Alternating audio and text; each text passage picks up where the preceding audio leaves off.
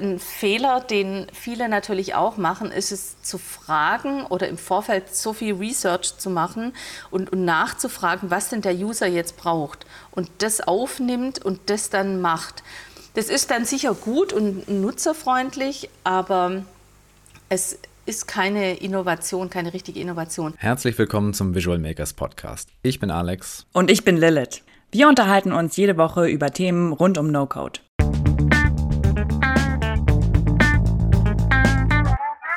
Wir freuen uns heute ganz besonders, äh, Sabrina Görlich in unserem Podcast begrüßen zu dürfen. Sabrina hat eine absolute Leidenschaft für Design Sprints und auch ich durfte schon von ihr lernen, wie Design Sprints funktionieren und angewendet werden.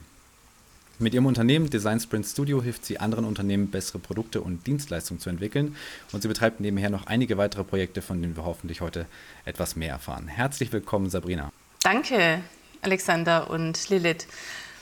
Sabrina, heute betreibst du eine große Community rund um das Thema Design Sprint und richtest außerdem das größte Meetup äh, zum Thema in Deutschland aus. Aber wie bist du eigentlich dahin gekommen, wo du heute bist? Seit wann bist du selbstständig und wie fing eigentlich alles an?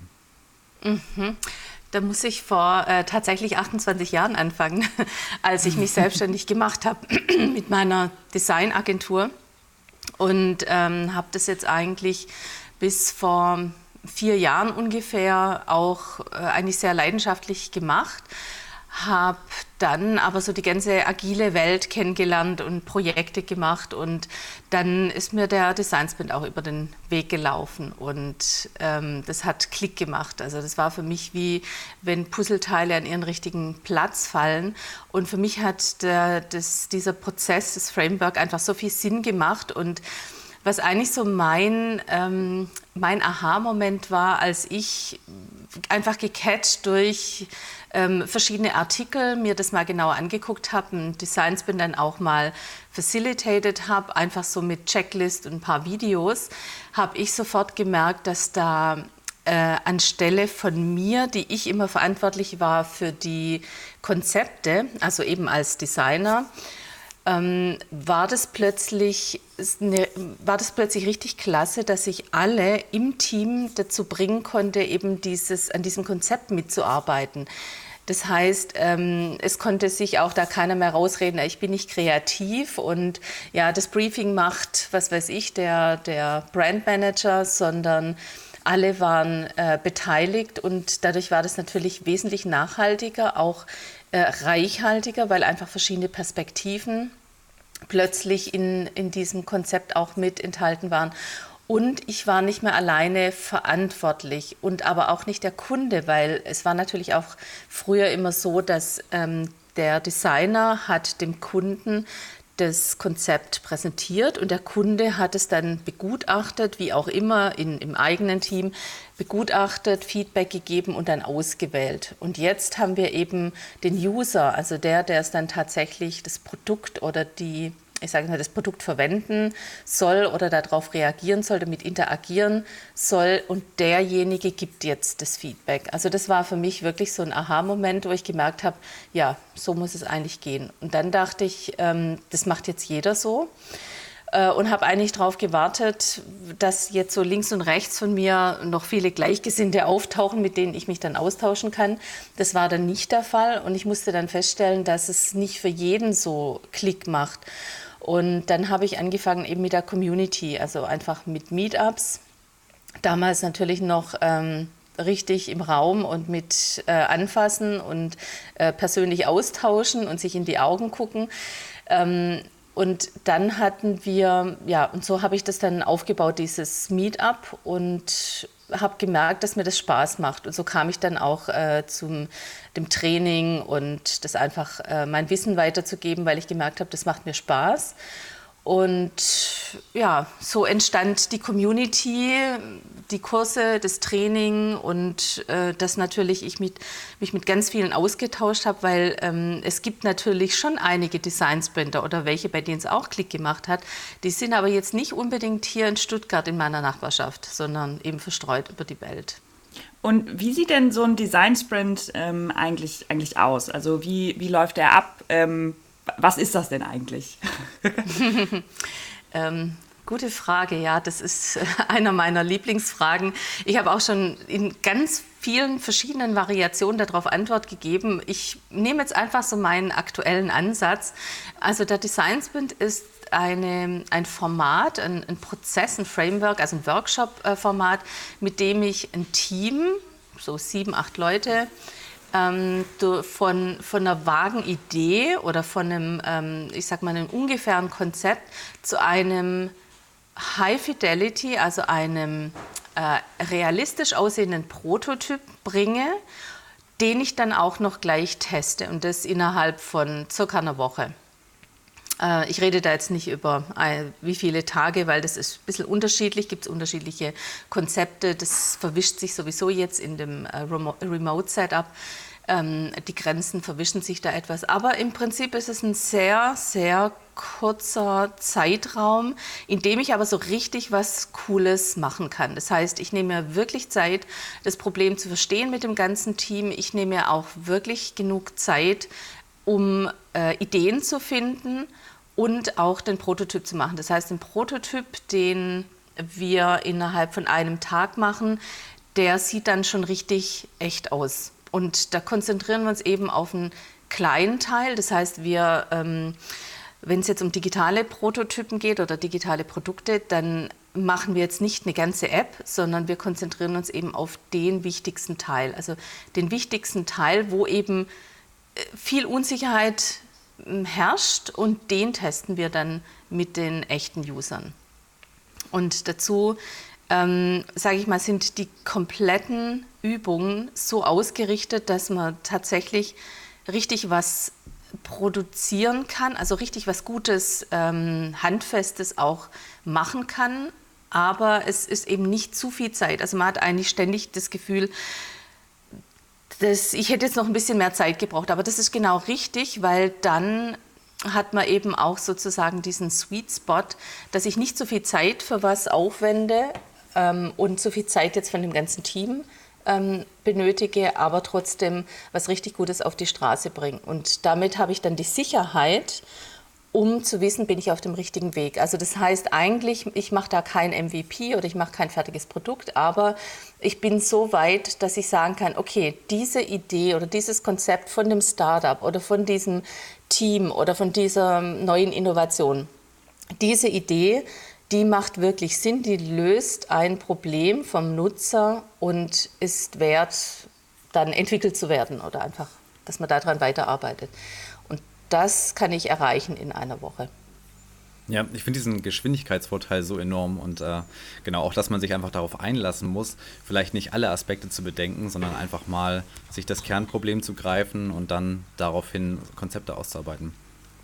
Ähm, ich habe den Design Sprint ja durch dich erlernt sozusagen. Wir haben eine Woche Workshop gemacht und äh, fand das ganze Thema super faszinierend. Aber welche Ressourcen hast du denn damals genutzt, als das ganze Thema vielleicht noch gar nicht so bekannt war? Vielleicht gab es auch gar keine Trainings dazu. Äh, wie bist du in deinen ersten Design Sprint reingestartet? Mhm. Also es gab äh, das Buch Sprint von Jake Knapp und John Zeratsky. Es gab damals gerade ähm, die Masterclass, die Online-Masterclass von AGN Smart. Also die, ich war in dem ersten Monat mit dabei, eine der ersten. Und ähm, dann gab es noch, ich glaube, zwei andere Trainings wurden da angeboten und ich habe die halt verglichen. Das war nicht schwierig, ja, das waren dann, glaube ich, drei verschiedene Möglichkeiten. Und Aging Smart stach natürlich hervor, weil die auch wahnsinnig viel Videos schon äh, publiziert hatten, wie das funktioniert. Und theoretisch kann man sich das auch, ich sag mal, mit dem Buch, mit den Videos, mit vielen Artikeln, einer Checkliste hätte man sich das auch ähm, sozusagen erarbeiten können. Aber es ist natürlich super in diesem Kurs, das einfach so kompakt äh, zu haben. Und dann äh, gibt es natürlich dort auch die Community, die hat auch äh, sehr geholfen, dass man sich einfach austauschen konnte. Ja, also so ähm, habe ich gestartet. Das heißt, die Materialien waren im Prinzip ähm, nicht ganz so vielfältig und vor allem nicht in Deutsch äh, verfügbar. Das war für mich jetzt nicht unbedingt das Problem. Ich habe aber, muss ich zugeben, dann auch äh, Englischkurs äh, gemacht. Das heißt, mein Englisch war dann doch etwas eingerostet und ich habe ähm, ja, mit einem ganz netten äh, Lehrer mich online so ein, zwei Mal die Woche getroffen und sozusagen das aufgefrischt, weil im Prinzip das ganze Material die ganzen Ressourcen alle englischsprachig waren. Ich habe dann auch eine deutsche Facebook-Gruppe gegründet, weil ich einfach dachte, oder ich, ich wurde einfach dazu gezwungen, ganz oft die Dinge zu übersetzen, weil mich eben Deutsche gefragt haben, ja, wie geht denn das? Was, was machst du denn da? Und dann musste ich ständig erklären und es war wirklich schwierig, diese ganzen Begriffe so zu übersetzen, dass die auch einen Sinn gemacht haben für die. Ähm, und weil auch, ich sage jetzt mal, hier die wenigsten überhaupt ihre Nutzerfragen oder ihre Kundenfragen, das ist was äh, nicht unbedingt gebräuchliches. Und so habe ich dann diese Gruppe gegründet, habe aber dann schnell gemerkt, dass eigentlich die meisten, die sich damit beschäftigen, eigentlich wirklich ganz gut Englisch können. Es sind eher die, die außerhalb sind. Und deswegen haben wir natürlich auch die Design Sprint Meetups auf Deutsch gemacht hier. Aber mittlerweile ist es natürlich online und natürlich alles auf Englisch. Also ich bin wieder sozusagen, ich bin jetzt eigentlich ein Mix und es war auch lange Zeit für mich ein bisschen ein, eine schwierige Situation. Soll ich jetzt Deutsch kommunizieren? Soll ich Englisch kommunizieren? Den Kurs, mein Kurs habe ich auf Deutsch, aber eigentlich ist alles auf Englisch und ja, das, deswegen, ich bin jetzt einfach ein Mix. Also wer auch immer mich wie anspricht, ich antworte halt in der entsprechenden Sprache und mache mir jetzt eigentlich da keinen Kopf mehr. ja. Ähm, du hast eben schon gesagt, dass Design Sprint vor allem dabei hilft, ähm, Teams, also dass man zusammen als Team ähm, an einer Produktidee oder an einem äh, Prototyp arbeitet. Ähm, würdest du sagen, das ist auch der, der Grund, warum mit Design Sprint vielleicht innovativere Produkte sogar entwickelt werden können? Oder würdest du das überhaupt so sagen? Also es können, ja, ich sag mal so, es kommt immer darauf an, wer im Team ist. Also der Output von einem Design Sprint ist tatsächlich so gut wie das Team. Also da ist natürlich die Magie, die da drinnen steht, ist, dass alle, die jetzt daran arbeiten, ähm, alle, die, die in dem Team sind, also die wenigen, die sollten sehr, einen sehr unterschiedlichen Background haben und dadurch ihre eigene und sehr unterschiedliche und vielfältige Perspektive und Erfahrung mit einbringen. Und das, dieser Mischmasch und dieses ähm, sich dann aber auch zuhören und zulassen, dass andere auch eine Meinung haben und auch eine Erfahrung haben. Und so, das wird eben so facilitated im Design Sprint. Also da geht es nicht einfach nach, wer spricht am lautesten und wer traut sich am ehesten was zu sagen. Und dadurch ähm, hat, hat natürlich auch jede Erfahrung und jede jedes ähm, Wissen auch seinen Platz und, und jeder hört eben zu. Das ist ganz wichtig. Und dadurch, denke ich mal, passiert diese Magie, dass dann auch, ja, dann im Ende oder ich sag mal in der Mitte, wenn dann die Ideen ähm, kreiert werden, dass auch dadurch ein Schwung entsteht. Also auch dieses, diese Inspiration, die man sich dann gegenseitig gibt. Und ja, durch diese verschiedenen Übungen kommt man tatsächlich in so einen Flow, in so einen Ideenflow. Und dadurch, dass man sich eben auch gegenseitig inspiriert und den anderen zuhört und sozusagen deren Wissen auch mit aufnimmt, hat es da auch einen Platz. Und ich denke mal, da passiert die Magie. Aber im Ende ist es natürlich tatsächlich so gut wie den Input, den ich äh, im Design Sprint habe. Und so gut sind die Ideen. Was ich aber tatsächlich machen kann im Design Sprint, ich kann mal ganz verrückte Ideen testen. Also das heißt, ich muss jetzt nicht auf Nummer sicher gehen und die das Konzept aussuchen, das auf jeden Fall funktionieren wird, sondern ich kann ein Konzept aussuchen, das vielleicht ein bisschen wagemutig erscheint oder wo ich denke, na ja, ob das wohl funktionieren kann, aber ich kann es ganz einfach testen, weil was kann mir passieren, dass eben nach zwei Tagen ähm, der Prototyp ist gemacht, äh, die, die User haben es nicht verstanden oder würden es nicht nutzen oder es löst wirklich nicht deren Problem. Und dann habe ich eben zwei, drei Tage verloren und dann mache ich eben äh, eine andere Idee. Also dann mache ich nochmal eine Iteration und teste eben was anderes. Aber ich habe die Möglichkeit, relativ schnell verrückte Ideen zu testen und dadurch kommt man auch dann auf wirklich neue, äh, auf, auf diese Innovation. Weil ein Fehler, den viele natürlich auch machen, ist es zu fragen oder im Vorfeld so viel Research zu machen und, und nachzufragen, was denn der User jetzt braucht und das aufnimmt und das dann macht. Das ist dann sicher gut und nutzerfreundlich, aber es ist keine Innovation, keine richtige Innovation, weil auf diese Innovation würden die Nutzer ja gar nicht kommen Am besten äh, zeigt man denen etwas, äh, was sie noch nie gesehen haben und wo sie auch nie auf die Idee gekommen wären, dass es sowas überhaupt geben kann. Aber dann konfrontiert damit ähm, merkt man, okay, das könnte funktionieren. Und klar sind solche Innovationen vielleicht manchmal ähm, brauchen ein bisschen Zeit, aber das ist eine gute Möglichkeit, äh, das auszutesten. Insofern würde ich sagen, größere Innovationen sind möglich, aber muss natürlich, das Team muss mutig sein und der Entscheider muss mutig genug sein. Man muss eben dann, ich sag mal, auch verrückte Ideen zulassen.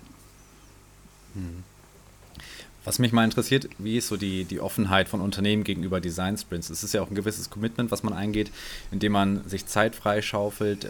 Es sind ja dann doch ein paar Tage, ähm, die das Team halt zusammen sitzt und gerade Entscheidungsträger haben ja vielleicht äh, nicht so einen freien Kalender, wo man sich da zwei volle Tage vielleicht auch freischaufeln kann. Wie ist also die, ja, die Offenheit von Unternehmen?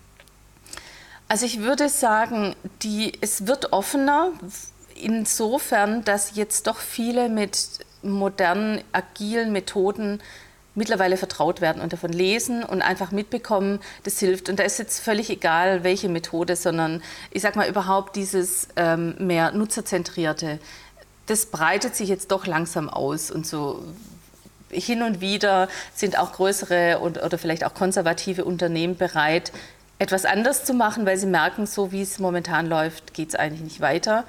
Und diese, ich sage jetzt mal so, äh, eine kleine Öffnung, die findet jetzt tatsächlich statt.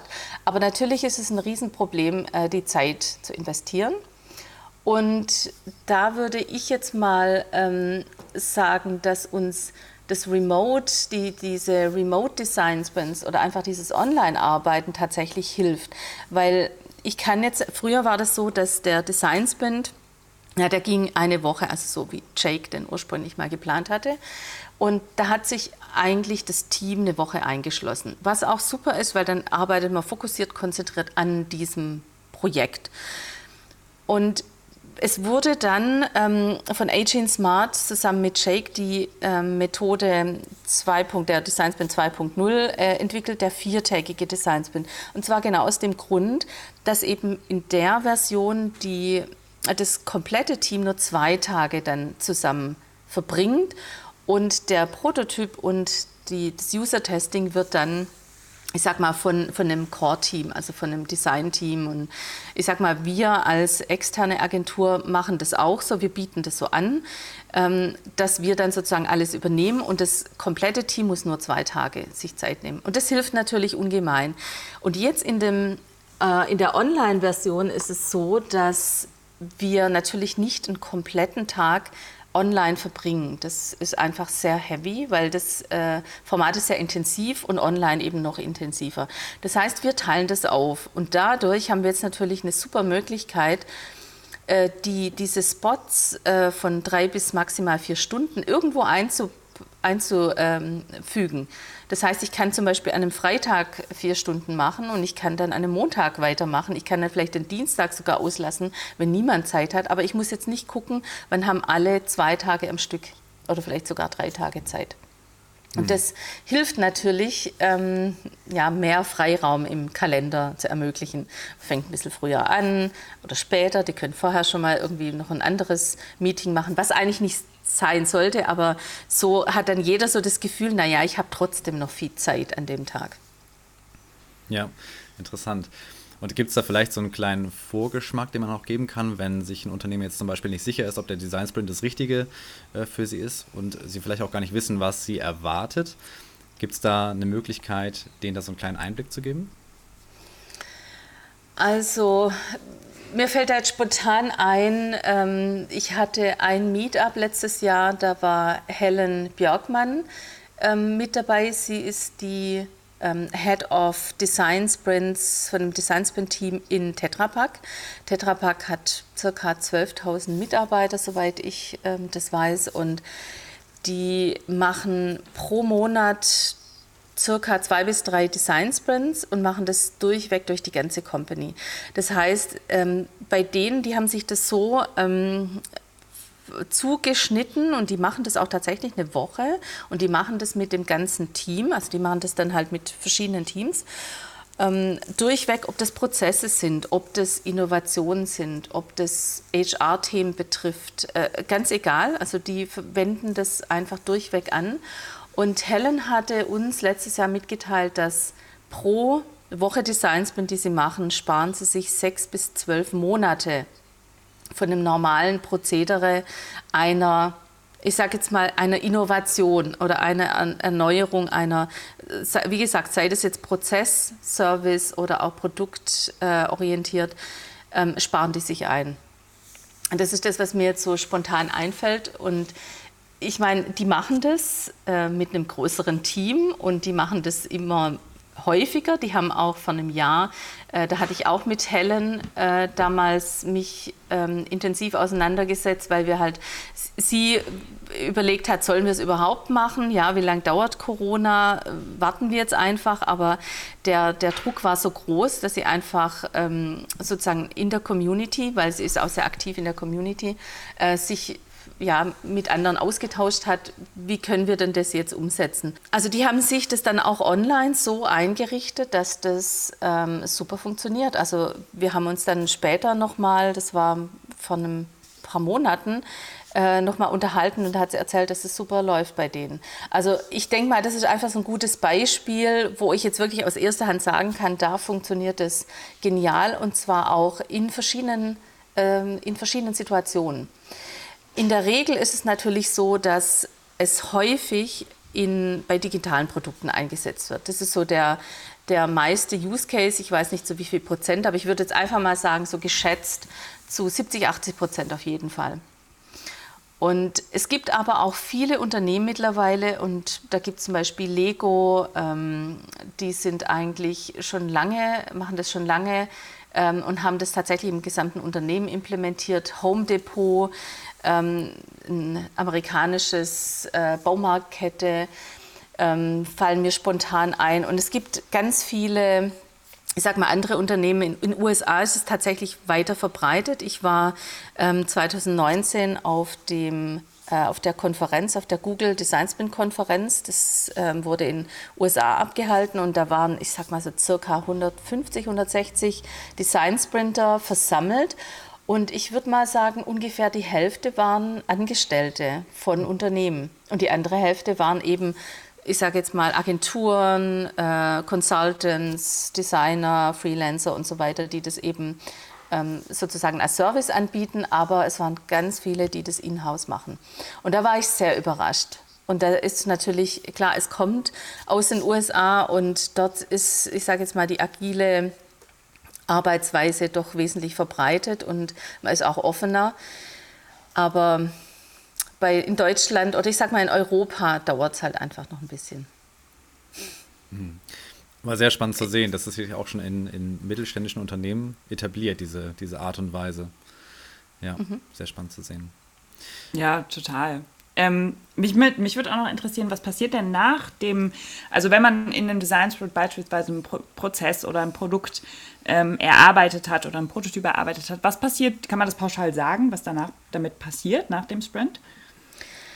Also, was danach passiert, sollte man möglichst davor schon mal erklären. Es ist nämlich ganz wichtig, und ich würde damit anfangen, dass ich das natürlich gut vorbereite. Wenn ich nicht Jake Knapp heiße und einfach montags starte und freitags aufhöre ähm, und einfach das irgendwie Magic alles äh, hinbekomme, dann bereiten wir uns immer vor. Äh, und dazu gehört auch, dass wir auf jeden Fall einen Entscheider haben für das Team. Ein Entscheider, der möglichst auch derjenige ist, der nachher dieses Projekt Sponsor, Geld irgendwie beschaffen kann oder selber hat. Das heißt, es muss auch im Vorfeld klar sein, dass wenn, wenn der Design Sprint positiv validiert wird von den Usern, dass ich dann auch was damit mache, weil sonst brauche ich es erst gar nicht machen. Was ich optimalerweise machen kann, und wir hatten uns ja da auch unterhalten, Alexander, du hast uns ja einen Einblick zu No-Code-Tools gegeben.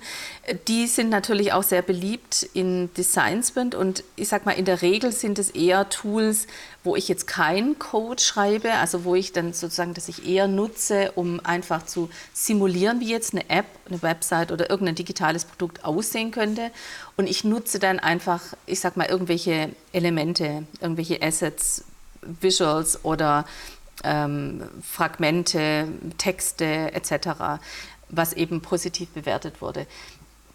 Es kann natürlich auch, es könnte natürlich auch dann, ähm, ich sag mal, richtiger Code verwendet werden. Es ist aber in der Regel eher nicht der Fall. Es sei denn, es sind vielleicht kleinere Projekte und ich kann tatsächlich nahtlos von meinem Prototyp übergehen in ein richtiges Produkt.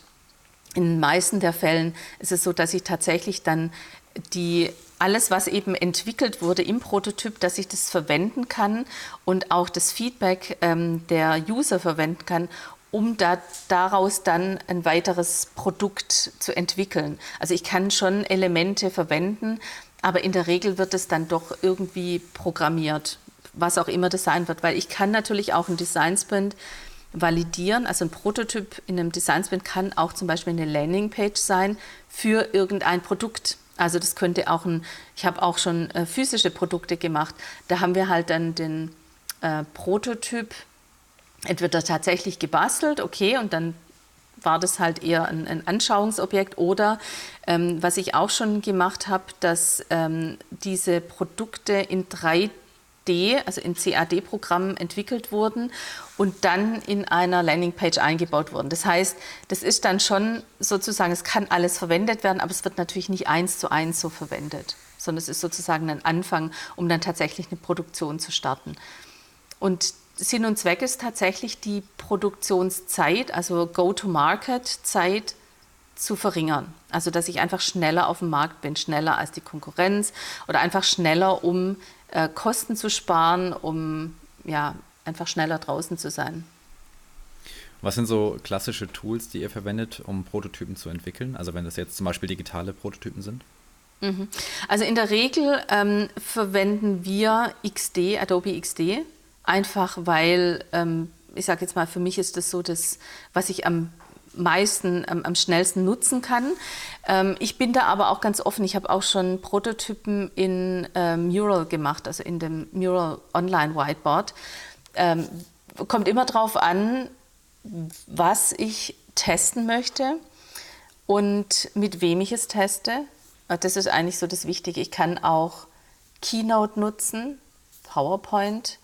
Ähm, weil es können manchmal auch ähm, Slide-Decks sein. Es kann auch eine Idee sein, die ich über eine Landingpage äh, zeige. Dann kann das XD sein, dann kann das auch, könnte das auch was anderes sein. Im Prinzip, äh, ich sag mal, ich versuche, ähm, ich kann digitale äh, Prototypen machen.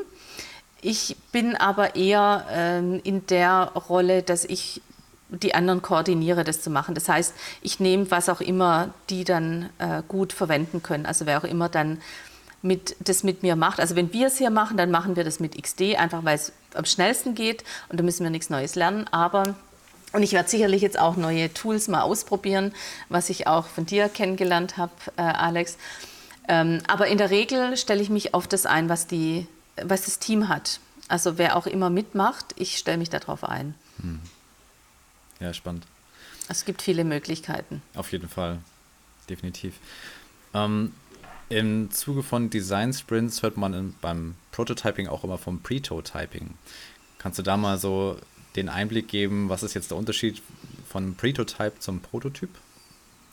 Also Pretotype generell ist ja eine, ein Konzept von ähm, Alberto Savoia, der ähm, wirklich viel Erfahrung hat in, mit Startups und gemerkt hat, dass wenn er, wenn er mit einer Startup-Idee kam und das anderen vorgestellt hat und sie alle total begeistert waren, dass sich diese Begeisterung nach einem Jahr, nachdem er dann halt das Produkt irgendwie so entwickelt hat und die, das Konzept aufgestellt hat und ähm, das Produkt da ist, dass dann plötzlich die, äh, das Interesse nicht mehr so groß ist. Und er hat dann einfach ähm, umgeschwenkt und hat gesagt, naja, ich mache das ab sofort so, ihr bezahlt mich dafür oder wenn ihr das wollt, dann mache ich es. Also ähm, einfach das, dieses Nutzerverhalten sozusagen umgedreht. Wenn ich äh, hier eine Lösung habe, meine Idee ähm, hat tatsächlich, macht tatsächlich Sinn für euch, dann bezahlt mich dafür oder, oder gebt mir irgendetwas, dass ich sicher weiß, es wird nachher auch tatsächlich verkauft. Es hat einen Markt. Und jetzt kann natürlich das sein, ich bezahle richtig Geld. Es kann aber auch sein, dass man irgendwas anderes dafür machen muss, um das sozusagen, damit man den Beweis hat, es, es, hat ein richtig, es gibt ein richtiges Interesse. Weil natürlich, wenn ich jetzt einen Prototyp zeige, im Design Sprint ist es so, ich führe diese Interviews, dann frage ich natürlich. Also ich, ich sage jetzt nicht zu meinen Usern, ähm, zu meinen Interviewpartnern, okay, und jetzt bezahlt mir bitte noch, jetzt kauft es noch, das Ding das es ja noch nicht gibt, sondern ich, ich stelle eben Fragen dazu, ich führe ein Interview. Wenn ich jetzt ein äh, Pretotype mache, dann baue ich irgendwas, also ich sage mal zum Beispiel, mache ich eine Landingpage, ich möchte einen Schuh verkaufen, der irgendein bestimmtes Gimmick hat. Keine Ahnung, zum Beispiel deinen Namen draufgestickt. Dann kann ich das visuell so darstellen, dass jeder versteht, ähm, wie das funktionieren sollte. Und ich kann, und es sieht dann so aus wie eine echte Seite. So, also wie wenn es das Produkt in echt geben würde. Und dann kann ich einfach Vorbestellungen dafür annehmen, kann sagen, okay, den gibt es ab, keine Ahnung, in zwei Monaten. Und dann kann ich mal gucken, was passiert. Dass man zum Beispiel sagt, für Reservierungen zahlst du schon mal 50 Euro. Macht das jetzt jemand? Ja oder nein? Und damit kann ich schon mal testen, aber in echt testen, ob es dafür tatsächlich einen Markt gibt.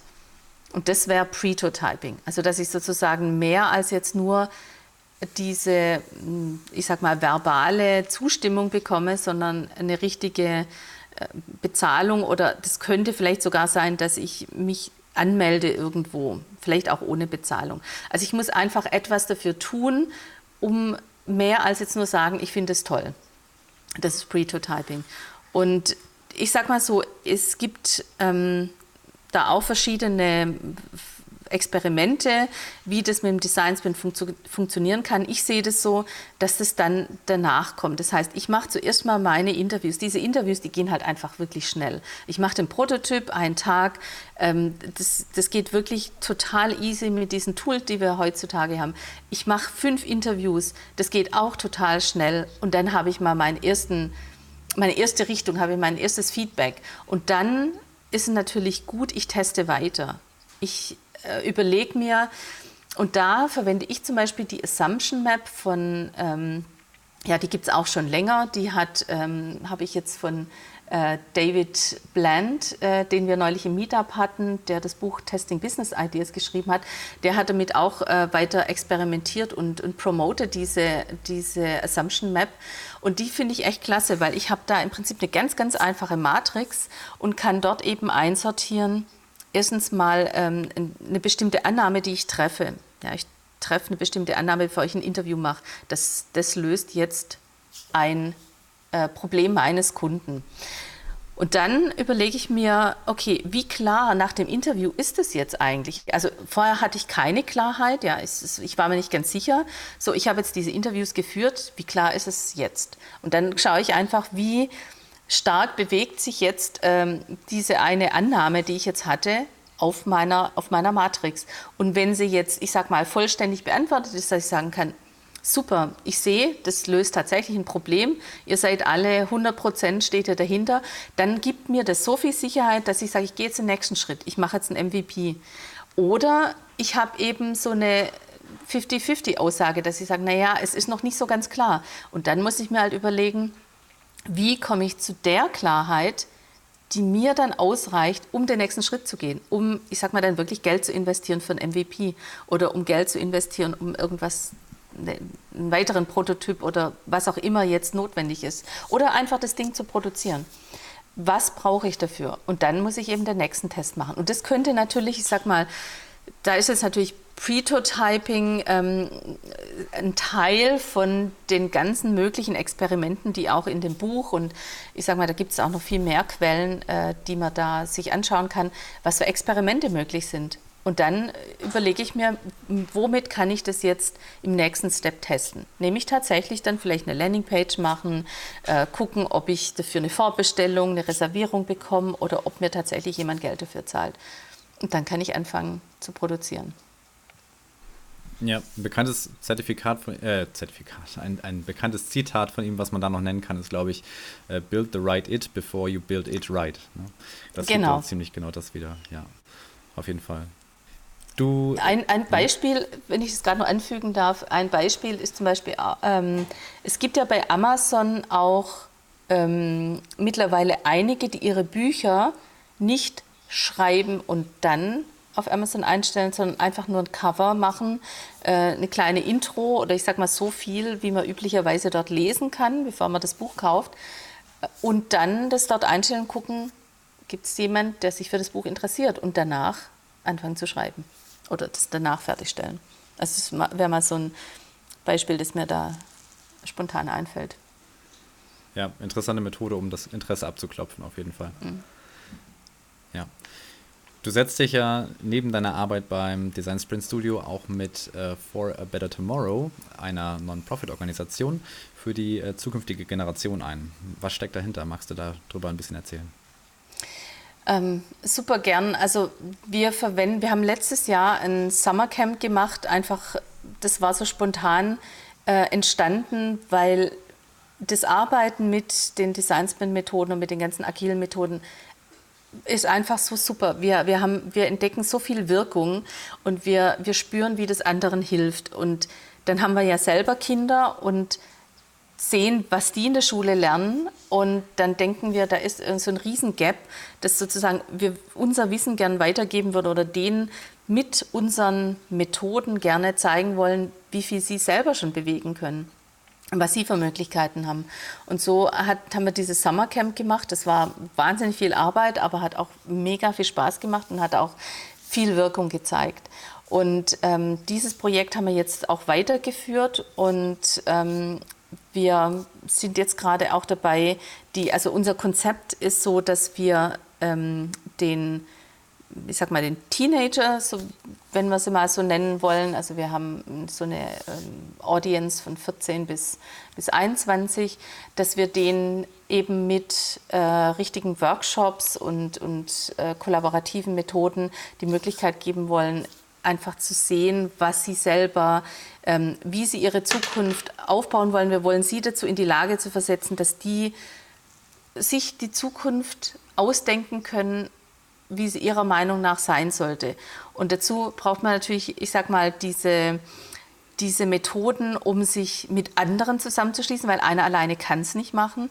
Also brauchen sie einfach die Tools, um zu sehen, okay, mit anderen komme ich einfach besser voran, sich aber auch zu committen oder sich sozusagen auf einen Nenner zu bringen und dann halt die Ideen äh, zu entwickeln. Und was auch immer dann da, danach passiert, testen und experimentieren und einfach mal machen äh, das sind die Teenager eigentlich ganz gut drin. Super spannend, auch äh, wirklich, wirklich schönes Projekt. Ähm, mhm. Also ich finde, das fehlt auch echt ganz oft so dieses, wie stellt man sich die Zukunft eigentlich selber, selber vor und wie will man sie gestalten. Ähm, total schön. Ähm, du betreibst ja auch die Beyond ähm, Design Sprint Community. Ähm, für, für wen ist die und warum, warum sollte man beitreten oder wer sollte beitreten? Also im Prinzip ist es für alle, die sich für den Design Sprint interessieren. Und warum Beyond Design Sprint?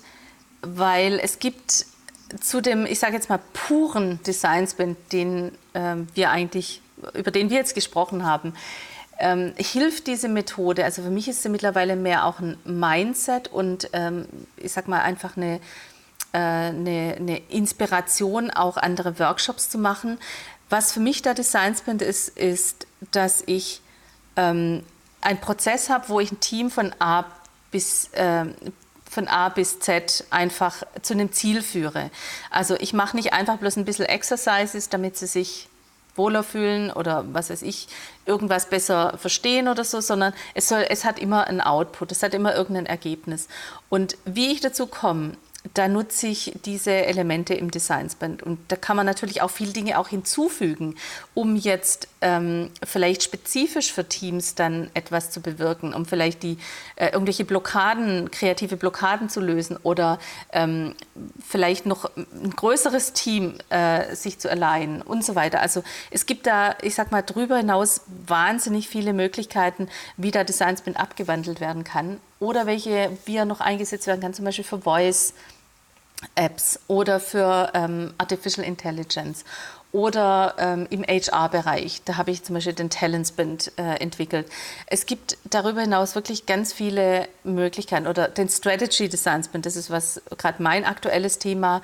Ähm, da werde ich auch nachher eine, ähm, an der Uni eine eine Vorlesung, praktische Vorlesung halten äh, zu dem Thema. Also es gibt so viele Einsatzgebiete, wo ich den Designsprint wieder anpassen muss. Und es gibt auch viele in der Community, die sich für eines der, ich sage jetzt mal ein bisschen, die aus den entsprechenden Bereichen kommen und sich dafür interessieren. Und irgendwie muss man das ja mal bündeln. Und eigentlich wollte ich eben die Möglichkeit geben, dass wir uns über alles so rund um den Designsprint austauschen. Das heißt, unterschiedliche Einsatzgebiete, aber auch, wie nutze ich jetzt das? Das heißt, was wir machen, ich mache da zum Beispiel eine wöchentliche äh, Breakfast Session jeden Montagmorgen. Das mache ich jetzt seit, der, seit wir den zweiten Lockdown hatten, wo ich einfach gedacht habe, jetzt muss ich irgendwas tun. Jetzt, wir müssen jetzt irgendwie was verändern. Und das war einfach schön, so den, den, die Woche gemeinsam zu starten, sich zu inspirieren, ähm, sich auszutauschen. Ähm, das ist jetzt so die, wie gesagt, mache ich das seit November und dann tauschen wir uns einfach in der Gruppe aus. Das heißt, wir versuchen tatsächlich mein Ziel ist es, die Interaktion zu fördern, auch zwischen den einzelnen Mitgliedern. Also nicht, dass ich diejenige bin, die jetzt erzählt, wie es geht, weil ich weiß ein Teil, aber wenn wir alle unser Wissen ähm, zusammenbringen, dann wissen wir gemeinsam viel, viel mehr. Und das ist eigentlich so das Ziel, so einen Ort zu haben. Und dafür habe ich eben auch diese Plattform Mighty Network, weil die es ermöglicht, Anders als jetzt bei Facebook, wo ich natürlich viele Ablenkungen habe, dort habe ich die Möglichkeit, wirklich mich auszutauschen, ähm, in, zu interagieren und dort, ja, das ist so ein bisschen meine Basis geworden. Ja, sehr schöner Ansatz. Jetzt, wo du gerade Mighty Network erwähnt hast, können wir vielleicht so den, die, Transi äh, den, die Transition zu No-Code machen und vielleicht mal nachfragen, welche No-Code-Tools du sonst noch so bei dir im Unternehmen verwendest. Also ich bin mir ganz sicher, dass ich mehr verwende, als ich, bewusst, mir, als ich mir dessen bewusst bin. Wahrscheinlich könntest du mir das äh, aufzählen. Also da, das geht von Webflow über, ähm, weiß nicht, ob OnTransporter auch dazu zählt, ähm, Zapier, ähm, da, da hört es jetzt mal kurz schon auf. Also wir haben uns ja ähm, darüber unterhalten und ähm, ich hatte auch noch ähm, ein ganz interessantes anderes Tool, Bubble, äh, das, das mir auch zugetragen wurde, was ich gerne mal ausprobieren würde. Und ich bin auch sehr interessiert an diesen AR-Tools. Ähm, Aber ich denke, im, im echten Leben nutze ich noch viel, viel mehr. Ich denke mal, wenn du jetzt sagst, ja, nutzt du dies und jenes und listest mir jetzt was auf, dann werde ich nur mit dem Kopf nicken. Aber ich denke mal, Webflow ist so das, das Wichtigste. Ja. Und du bist ja, kommst ja auch aus dem Designbereich. Ähm, welche Rolle glaubst du, spielen No-Code-Tools gerade für Designer?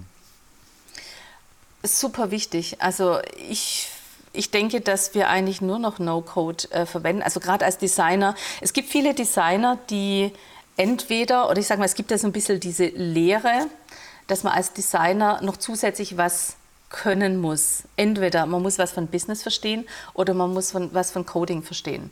Also in, ich glaube im UX-Bereich, ich höre das immer wieder, ähm, dass so der Wunsch von Designern besteht, sie müssen coden können.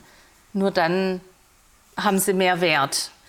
Ähm, ich sehe das eigentlich überhaupt nicht so. Ich denke mal, es ist gut, wenn man versteht, was Coding bedeutet, also was man machen kann aber sich dann aller Mittel bedienen sollte, die, äh, die es gibt, um das zu umgehen.